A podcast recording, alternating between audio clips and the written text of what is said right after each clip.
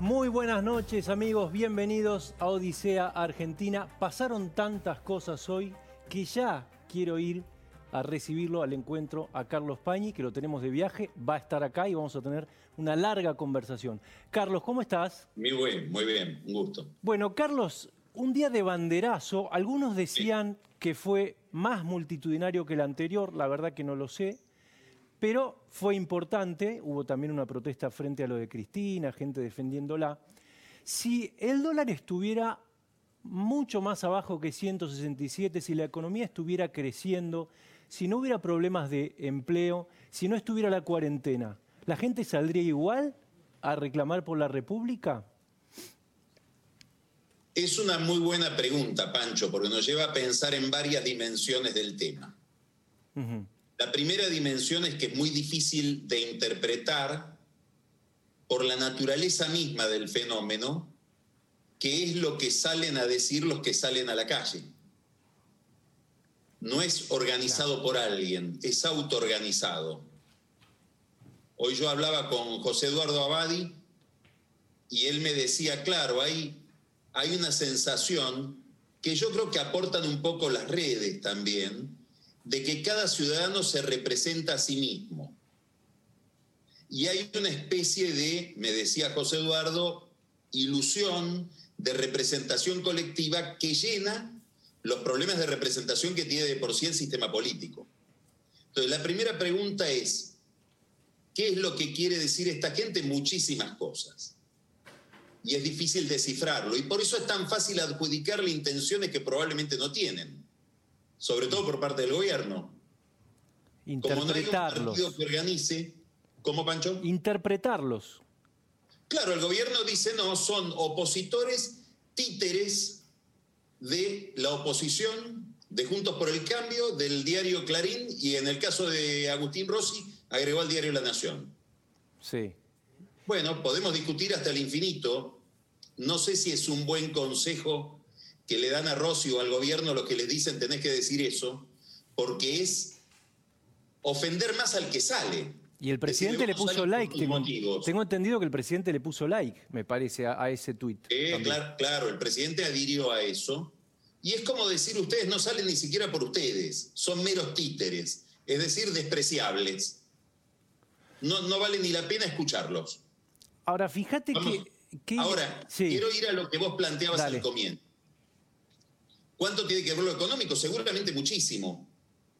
Pero yo te diría que una situación pésima con la economía, en medio de un desbarajuste económico fenomenal que dejó Macri, la gente seguía saliendo en prevención de lo que venía, no en adhesión a Macri probablemente, o en adhesión a Macri por lo que Macri representaba de institucionalidad.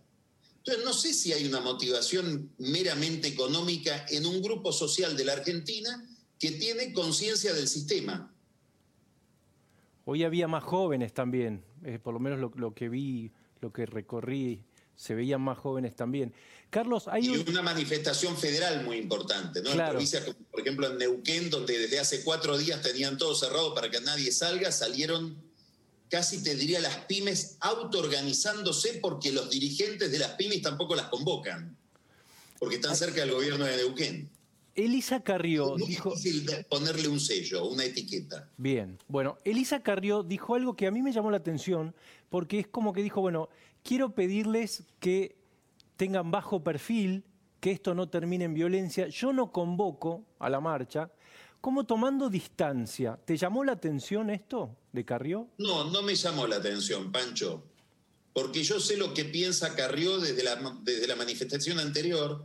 Ella cree que para que este reclamo tenga legitimidad, lo peor que se puede hacer es identificarlo con un partido político. Y es una discusión que ella tiene con dirigentes de Juntos por el Cambio. Interna. interna. Y además cree que hay un proceso de estabilización en la Argentina. No estoy diciendo lo que yo creo, estoy diciendo lo que dice, lo que piensa Carrió. Y que la desestabilización no viene de la gente, ni viene de la oposición, sino que viene del liderazgo de Cristina Kirchner sobre Alberto Fernández. Y que lo peor que podría hacer la oposición es darle una escena a esa desestabilización que es del propio oficialismo. Para decirlo de otra manera, y por ahí de una manera un poco grosera, no, está bien. un poco dramática, hay que dejar que el gobierno con sus contradicciones se estrelle contra la gente, no contra la oposición. Inclusive para que el gobierno no le atribuya a la oposición sentimientos desestabilizadores o golpistas que en la oposición no están. Esa yo creo que es la tesis de Carrió y creo que desde su punto de vista es coherente decir entonces, yo no adhiero a esto, no convoco, es autoconvocado y tiene la legitimidad y la espontaneidad de lo autoconvocado. Para un gobierno siempre es mejor que sea la oposición, que sean las corporaciones, que sean los medios y no la gente. Porque cuestiona tu representatividad, cuestiona tu capacidad para interpretar a la gente si la gente sale sola a la calle. Este es el problema de Fernández, que además ha dicho cosas en las últimas horas verdaderamente raras, yo diría algunas patéticas. A ver, por ejemplo. El diálogo que tuvo ayer con, que tuvo con Berbitsky, que Berbitsky publica ayer en el cohete a la luna, Fernández dijo algo que hoy rescata un americano, David Reef, es un intelectual que sigue mucho la Argentina y lo, rescata en, en un tuit. Y es esta frase, escucha esta frase, que es interesantísima por su contradicción y por lo autoritaria. Fernández dice, mi principal objetivo, estoy hablando de Alberto Fernández, el liberal de izquierda, no de Cristina Kirchner, la autoritaria. Fernández dice, mi principal objetivo es lograr que todos juntos, subrayo, todos juntos, impidamos el regreso del conservadorismo al gobierno. Bueno, eso que él llama el conservadurismo, que interpreto Juntos por el Cambio, sacó 41%. Es decir, que el planteo de Fernández es, yo quiero que todos juntos, todos, el 100%, impidamos el regreso del 41%. ¿Este es el hombre que venía a cerrar la grieta? Bueno, vos sabés que me hiciste acordar cuando compitieron en la ciudad Ibarra con Macri y Alberto Fernández era jefe de gabinete, decía, no le vamos a regalar la ciudad a la derecha. Creo que esto es, escala un paso más, ¿no? Pero puede ser, puede emparentarse con aquella frase, ¿no? La idea es, mi principal objetivo es terminar con la alternancia y que haya un peronismo eterno. Que nunca, y eso claro. es lo que Que nunca. Bueno, para empezar a cerrar la grieta, si es que hay que cerrarla, y si es que la grieta no tiene una dinámica propia que que nadie puede cerrar desde el poder, que es lo que yo creo en el fondo. Pero si querés cerrar la grita, lo primero que tenés que hacer es garantizar la alternancia, que es reconocer la legitimidad del otro. Y no decirle al otro que es un títere manejado por una corporación. Entonces, nos encontramos frente a un gobierno con una dificultad enorme para leer a la clase media. No nos debe sorprender porque es un problema histórico del peronismo y específicamente más agudo en el kirchnerismo. Lo que sorprende es la contradicción de Fernández entre lo que dice ser y lo que finalmente expresa, ¿no? En todo esto que estamos hablando, el dólar finalmente es una causa, el precio del dólar es una causa o es un efecto, es un síntoma. Porque ayer en esa entrevista hablan del dólar también Berbisky y Alberto Fernández. Son las dos cosas, son las dos cosas.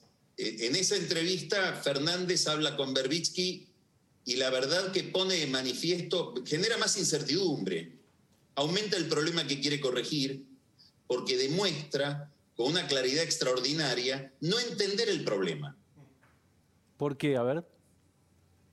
Porque todo el planteo del gobierno es hablar de la falta de dólares y el problema es el exceso de pesos. Mm, Ese es el problema que debe resolver el gobierno. Después, si querés, lo hablamos, a mí me, pareció todo el diálogo interesante por la cantidad de malentendidos.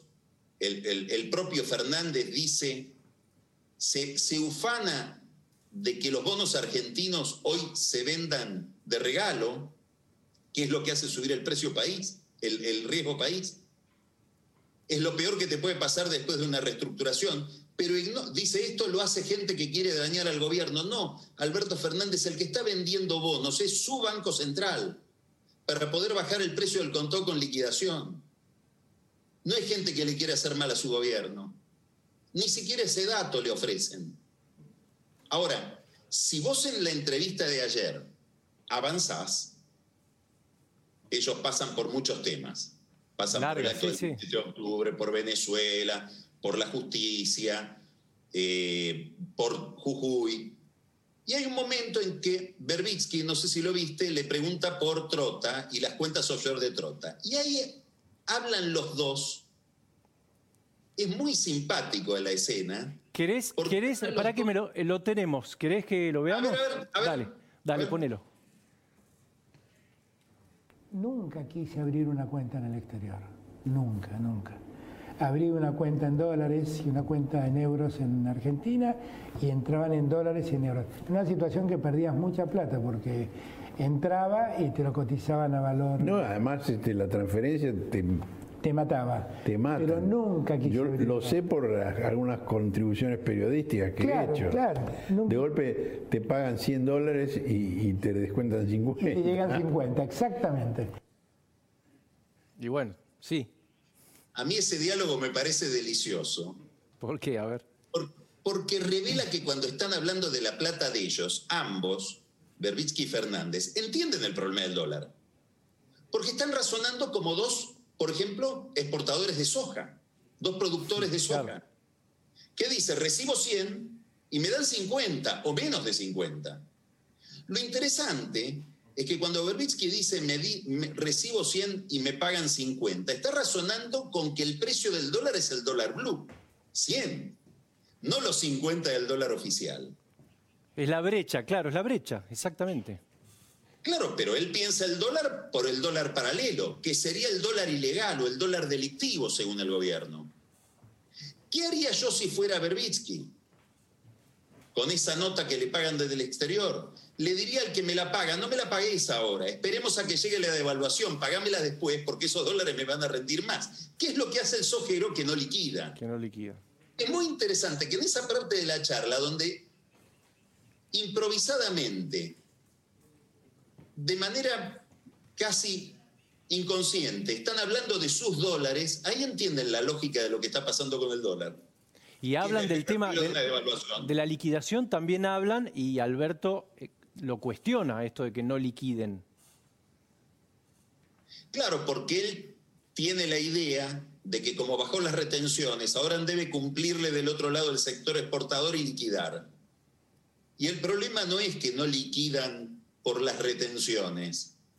Mientras las retenciones sigan siendo, digamos, la baja de las retenciones, lo que él les baja, siga siendo inferior a la brecha, van a seguir esperando la devaluación. Pero el problema en realidad, Pancho, es otro.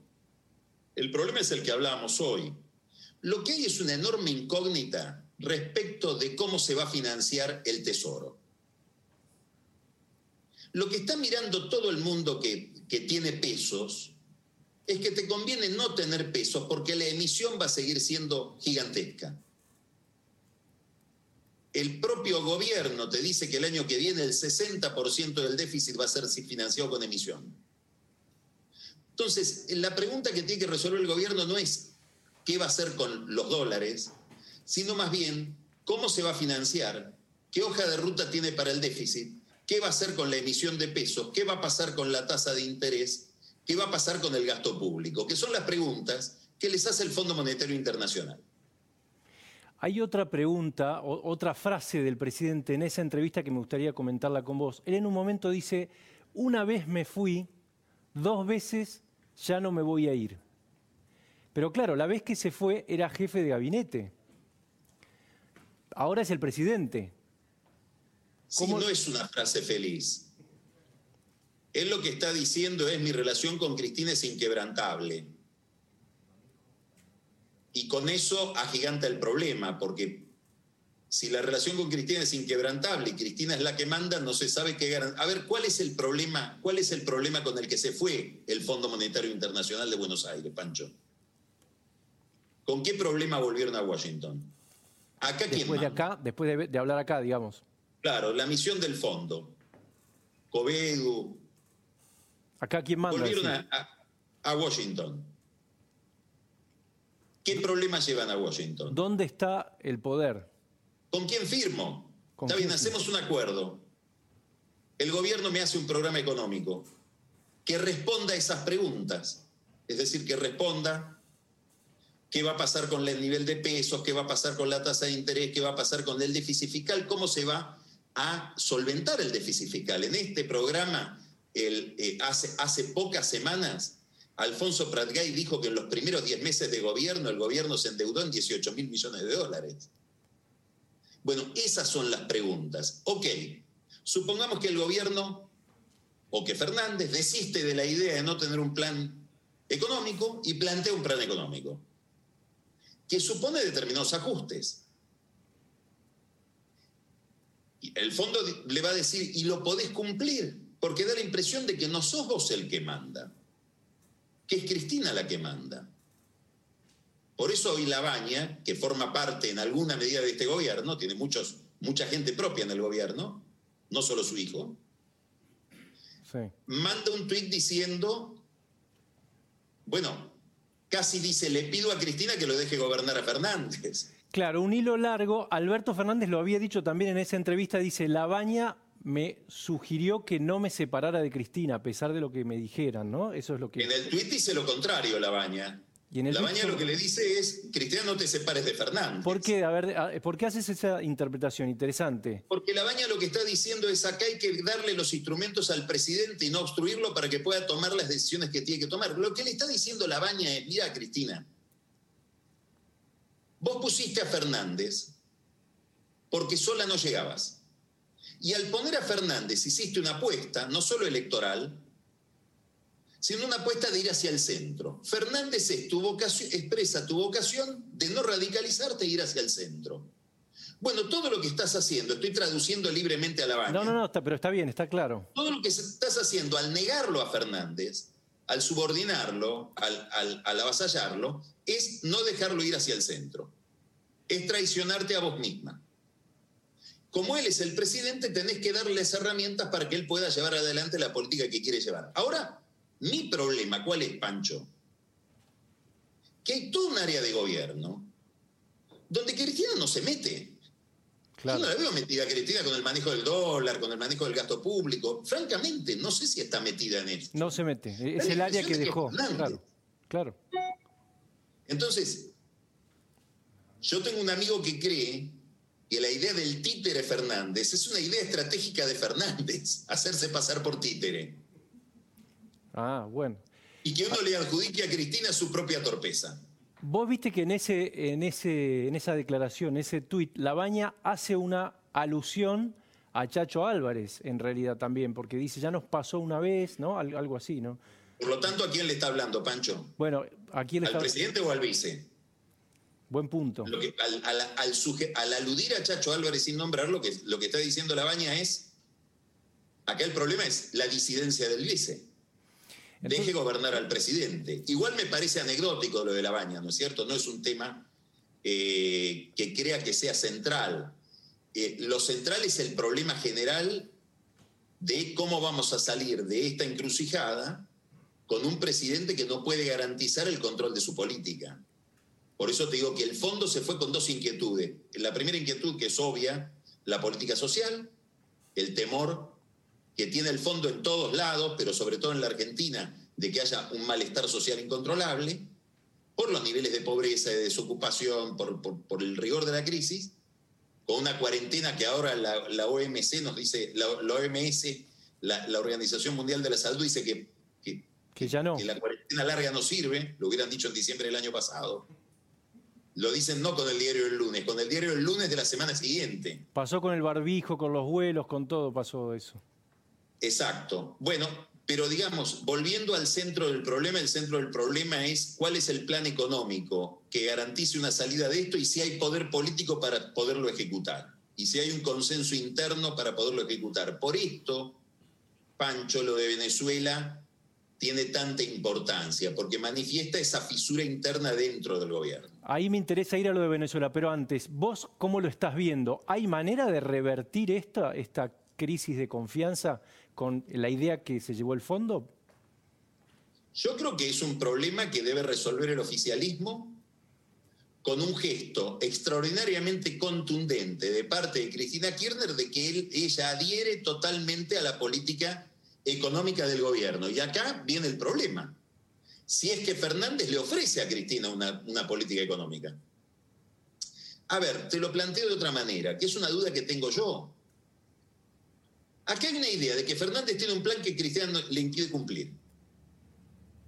Mi pregunta es, si un día apareciera Cristina en Olivos y da una conferencia de prensa con Fernández al lado y dice, lo que él quiera en materia económica y de política exterior se hace, y le pregunta después a Fernández, ¿qué quiere Fernández? Fernández sabe contestar qué quiere.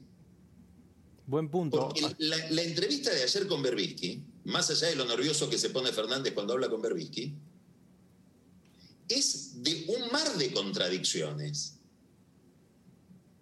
Hablamos de las económicas. Cuando explica todo el tema Venezuela, es una contradicción tras otra. Dice que la Argentina integra el grupo de Lima, pero a su vez no lo integra termina explicando una votación donde la Argentina votó por una resolución de Naciones Unidas propuesta por el Grupo de Lima, condenando el, eh, a la dictadura de Venezuela por violaciones a los derechos humanos de lesa humanidad, lo cual podría abrir para Maduro. Maduro se va transformando con ese informe en una especie de Milosevic, que podría tener que terminar dando explicaciones en, en, la, en la Corte Penal Internacional, por eso ese informe es tan importante. Y la Argentina lo votó. Ahora, Carlos. Y no lo votó con los reparos que él explica. En el 2000... Porque no hay posibilidad de votar con reparos. Votás por sí o por no. Claro. Entonces hay como una especie de gran confusión respecto de lo que el propio presidente explica de su política. Carlos, en el, eh, en, cuando la Argentina estaba aliada a Venezuela, cuando empieza esto en el 2005, había una razón, si querés, económica, de negocios. ¿Cuál es la razón ahora para estar aliado a Venezuela? Yo creo que hay muchas razones. La primera es que es una relación histórica de alianza entre el kirchnerismo y el chavismo a escala internacional en otro contexto histórico. En otro contexto histórico. Estados Unidos estaba mirando a Medio Oriente, vos dijiste 2005, sí. esto nace en el 2003 más o menos, cuando Estados Unidos estaba metido dentro de sí mismo y mirando a Medio Oriente porque todavía estaba eh, eh, en, estado de perplejidad por las Torres Gemelas. Una América Latina que empezaba a subirse exitosamente a una ola de bonanza determinada por el gran ciclo asiático. Con Chávez en el apogeo del poder por el precio del petróleo, que está ligado indirectamente a ese ciclo.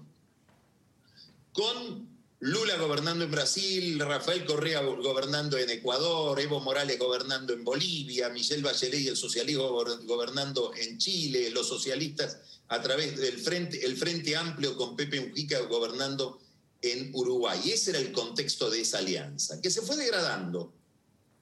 Después aparecen los, los, los, fideicomisos de debido, que vos conocés muy bien. Después aparece la valija de Antonini. Estoy diciendo qué es Venezuela para el kirchnerismo. Son estas cosas. Y después aparece algo gravísimo, que es el acuerdo con Irán. Claro. La gente que más entiende del acuerdo con Irán explica que Cristina lo firmó por un consejo de Chávez, emanado en un momento de gran conmoción de ella, que fue cuando Chávez la viene a acompañar por la muerte de Néstor Kirchner. Bueno, quiere decir que hay compromisos muy antiguos con Venezuela y con el chavismo. Después hay una coalición de gobierno donde hay un sector del gobierno que entiende que lo de Venezuela no es una dictadura, que ahí los derechos humanos se respetan, o que si se violan están bien violados, no sé qué piensan. Felipe González, que no puede ser acusado de alguien de derecha, dijo hace 15 días, lo de Venezuela no es una dictadura, es una tiranía. González dice, yo conocí una dictadura, la de Franco había reglas dictatoriales.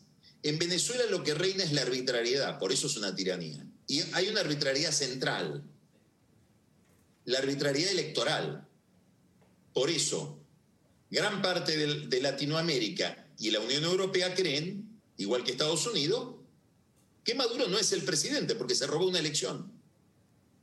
Y ahora vamos a otras elecciones donde Maduro se burló de la Unión Europea, se burló de Borrell, se burló de países como, como la Argentina, que pretendía un diálogo, y dijo, no, no dialogo con nadie, las elecciones se hacen el 6 de diciembre sin ningún tipo de monitoreo, o con el monitoreo que solo provee Venezuela.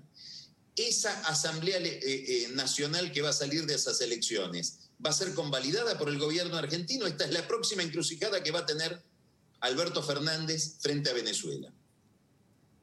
Y es un tema importante porque en un mundo ideal, en un mundo soñado, no tendría que, determinar nada más que la relación con Venezuela y la relación de la Argentina con los derechos humanos, pero en la vida real, la relación con Venezuela determina la relación con Estados Unidos. Y la relación con Estados Unidos determina la posibilidad o no de un acuerdo con el fondo.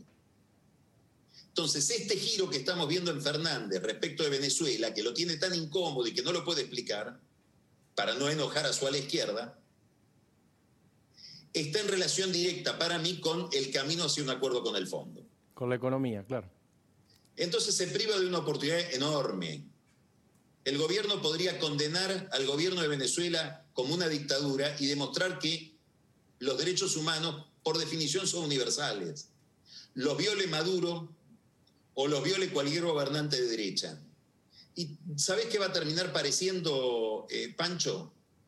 Que ahora corregimos la posición de Venezuela, con Venezuela por plata para renegociar con el fondo. Viste que Diosdado Cabello mandó un mensaje en un Zoom y dijo, bueno, ahora sería bueno que nos mandaran el embajador, ¿no? No sé qué va a hacer Argentina. Pero después de todo este conflicto, también mandó un mensaje, ¿no? Bueno, ahí hay un dilema, hay un dilema, gobiernos que han sido muy, muy duros con el gobierno eh, venezolano de Maduro, como el gobierno español, y hablo del gobierno de Rajoy. El gobierno de Pedro Sánchez está más alineado con las posiciones de Borrell, que es un socialista español, además el canciller de la Unión Europea. Pero la España de Rajoy tiene un, puso un embajador en, en Venezuela, que ahora va a ser reemplazado. Eh, Leopoldo López está asilado en la Embajada de España. Chile tiene embajador y hay militantes de la oposición venezolano, venezolana eh, eh, eh, alojados, asilados en la embajada chilena. Digamos, tener un embajador no necesariamente significa ser amigo del régimen. Son distintas estrategias. Nosotros tenemos un encargado de negocio que ya estaba con Macri, que es un técnico de la Cancillería. Y Raimundi, Alicia Castro, eh, ¿consultan, vos crees que consultan con alguien antes de hacer lo que hacen o cada uno hace su juego y espera? Bueno, son dos posiciones distintas. Raimundi es un embajador, es embajador en la OEA, recibió instrucciones de no hacer lo que hizo. Por eso después tuvo que un poco explicar que no lo había hecho. Ahí es donde aparecen las distinciones, que nosotros estamos con el informe de Bachelet, pero no con el informe del Consejo de Derechos Humanos, que uno más Bueno, no. La Argentina votó una resolución que supone la aceptación de los dos informes. Alicia Castro es una militante política, tiene una vieja relación con Venezuela. Esa relación hay que eh, subrayarlo en homenaje a Alicia Castro. Nunca estuvo salpicada por los negocios de debido, más bien fue una víctima de esos negocios cuando ella era embajadora cree en esa visión del mundo, tiene todo el derecho del mundo de hacerlo y ella dijo, yo no estoy de acuerdo con esta política exterior y renuncio a la posibilidad de ser embajadora en Rusia porque me parece que esta política exterior en relación con Venezuela no me convence. Lo mismo piensa el Frente Grande, lo mismo piensa el Partido Comunista, son integrantes de esta alianza política. El tema es cómo hace Alberto para convivir entre esta alianza política y las exigencias que tiene por el acuerdo con el fondo. Pero me parece que Alicia Castro hizo lo correcto desde su punto de vista. ¿Y Massa cómo juega en esta tensión? ¿O cómo lo ves? Yo creo que en el fondo Massa, a ver, acordate que cuando Massa se incorpora al frente de todos, ponía mucho énfasis en que sus votantes no se pierdan en la corriente general. Que podamos mantener la identidad, dice Massa. ¿Qué estaba pidiendo en ese momento Massa? Algo que te conceden cuando empieza la película y después se vuelve cada vez más incómodo. Posibilidad de diferenciarte dentro del oficialismo. En los oficialismos la diferenciación es perversa. Los gobiernos lo que necesitan de su propia fuerza es, fuerza es acatamiento, necesitas el piqueto que tenía Cristina en el Senado. Claro. Y ahora sabemos que pensaba distinto. Pero en aquel momento, por disciplina, acataba. Y si no, renunciaba a la presidencia del Senado, como renunció Alicia Castro a la embajada. Eh, Estoy refiriéndome a la presidencia del bloque de senadores, no del Senado. Sí, sí. Entonces, Massa pretende, como él tiene una fuerza política propia, y expresa un sector social muy específico, a mi juicio, que es la clase media y media baja, sobre todo de la provincia de Buenos Aires, que es la, más, la que más enojada está y la que está muy castigada por esta recesión y por esta cuarentena, Massa quiere diferenciarse. Y una diferenciación de Massa, pensando en no perder todo su capital político en la jugada y en la, y, el, y, el, y, y en la historia de Fernández, es decir, yo con la liberación de presos no estoy, yo con ir a destruir silobolsas no estoy, yo creo que hay que eh, eh, ser más duro en la cuestión eh, de la seguridad. Yo creo que Venezuela es una dictadura. Creo que hay que arreglar la deuda rápido, no como hace Guzmán. Y creo que Venezuela es una dictadura. Y nadie le ha llamado la atención. Bueno, tampoco le llaman la atención a Bernie por decir que los organismos defensores de derechos humanos se dedican a tomar whisky al mediodía. Sí. ¿No? Para, esa es otra pregunta, ¿no? ¿Para quién juega Bernie? Pero bueno, no, no quiero desviar. Para Cristina. Para Cristina. Igual que Massa en el fondo juega para Cristina, porque creo que lo que está pensando Cristina es tener una opción de derecha en la provincia de Buenos Aires para quitarle votos a Juntos por el Cambio y que no gane la oposición de Juntos por el Cambio en la provincia de Buenos Aires. Entonces, Cristina es mucho más pragmática que Fernández y cuando está en cuestión su poder, no se hace tantos problemas ideológicos como los que se hace Fernández delante de Berbitsky. Y Fernández cae en una ilusión infantil que es que cree que debe preservar la coalición sacrificando su gobierno por esta coalición. Y no se da cuenta de que si el gobierno fracasa, todos se van a querer diferenciar de él. Y no hay coalición viable de gobierno con un gobierno que fracasa. Y esto es lo que hace Massa. Y es lo que después va a hacer Cristina, si acá hay un problema económico más grave y no sabe manejar este problema con el exceso de pesos, que es el centro ¿Qué, de va a ser, ¿Qué decís que va a hacer Cristina? Diferenciarse, decir, este no es mi fracaso. Como ya dijo, esta no es mi, esta no es mi reforma eh, judicial. ¿O no lo dijo ya? Sí, claro. O sea, puede hacer eso con la economía, digamos. Cristina puede decir, este no es mi plan. No me cabe la menor duda. No me cabe la menor duda. ¿Vos crees que Por eso ella le dijo, maneja vos, siempre y cuando me lleves a destino. ¿Crees que eso... ver, Pancho. sí, dale, dale.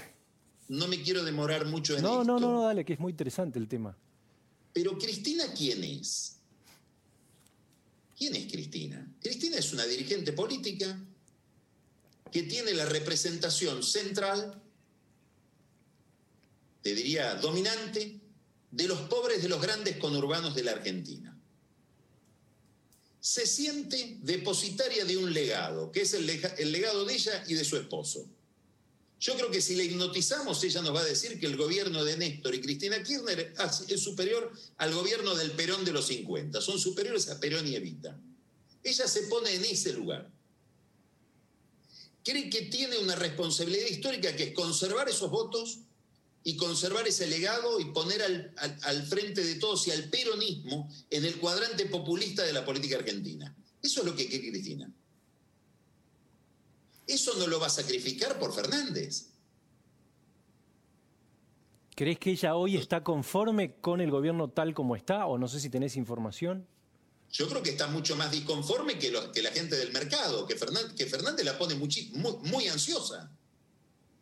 Y que está viendo si hay algún, alguna forma de fortalecer al gobierno de Fernández sin que Fernández se le vaya por segunda vez. Cosa de la que habló Fernández, no hablo yo, ¿eh? Claro, él dijo que no se va a ir.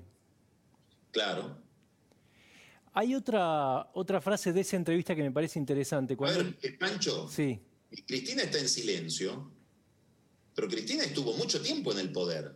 Conoce lo que es una corrida cambiaria. sí, claro. Conoce lo que es ir hacia una devaluación.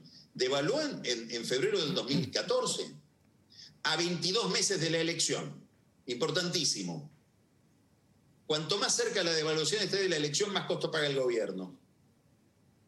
Y te agrego más que piensa Cristina. Voy a agregar algo que no dije y que probablemente para muchos de los que nos están mirando es central y debe ser central, sus problemas judiciales. Claro. ¿Qué pasa si perdemos el, el año que viene?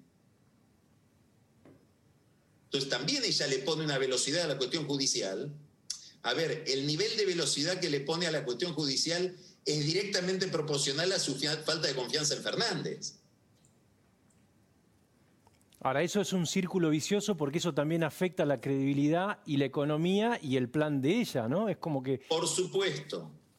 Entonces, lo que le dice la baña es, mira Cristina, vos todo eso que querés conservar, ese legado, todas esas ideas, etcétera, pueden ser muy valiosas, pero con eso posiblemente no te alcance para ganar la elección.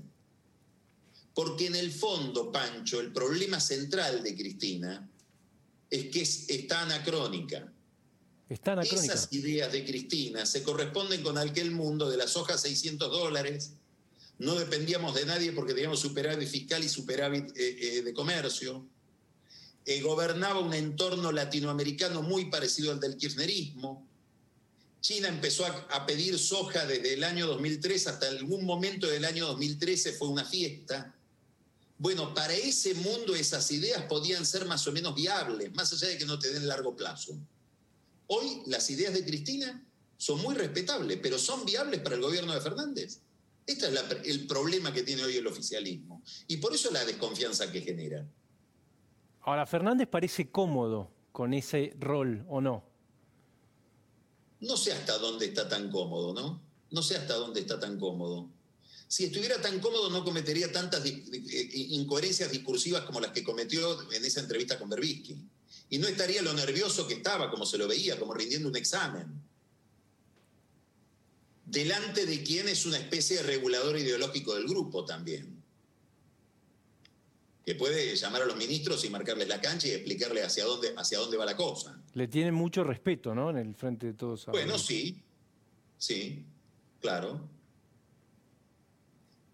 Hay un problema y en el fondo está en el dilema que vos planteabas recién, Pancho, y está en el, en el corazón de este banderazo que vimos hoy. Al final del gobierno de Macri, yo hablaba con una persona muy encumbrada en ese gobierno, dirigente político, provincia de Buenos Aires, una persona muy gravitante en la provincia de Buenos Aires, protagónica, que me decía, el problema nuestro fue un problema de interpretación del mandato. Estamos hablando de cuando ya habían perdido las pasos, se estaban yendo. Y esa persona me decía, a nosotros nos votaron por las instituciones, no para hacer un ajuste económico. Hmm. Nos vimos obligados a hacerlo. Claro. Pero no, no nos votaron para eso. A Fernández, y esto es lo que se manifiesta en el malestar de la gente en la calle, lo votaron por la economía, para que nos saque de la recesión, no por las instituciones, no para que venga a reformar la Corte, no para que haga una reforma, no para que corrija la designación de jueces, que la Corte dijo que estaban bien designados. Para llenarle la heladera. malentendido respecto de cuál es el mandato electoral que cada uno tuvo. Ahora Fernández probablemente está obligado por Cristina a hacer esos desbarajustes institucionales por los que no lo votaron, del mismo modo que Macri estaba obligado a hacer un ajuste para el que tampoco lo habían votado.